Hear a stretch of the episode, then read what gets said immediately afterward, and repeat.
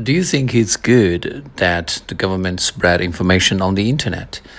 I think it's a very good way because, first of all, it's very quick. You know, the information on the internet travels at the speed of light.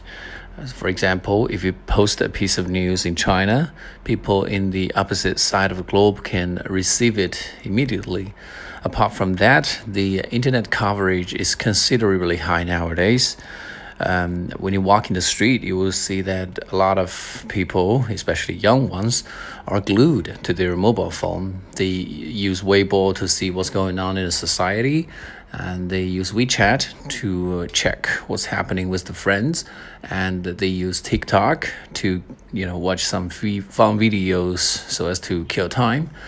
And uh, also, we have already noticed that a lot of governmental organizations nowadays have their official accounts in these platforms, which means the news can reach the majority instantaneously.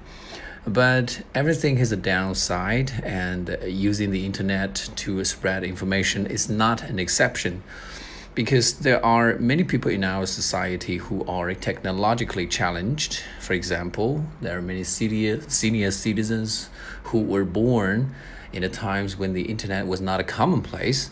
So it's very important for our government to take some remedial actions to make sure that the senior citizens or anybody who is technologically challenged are not discriminated.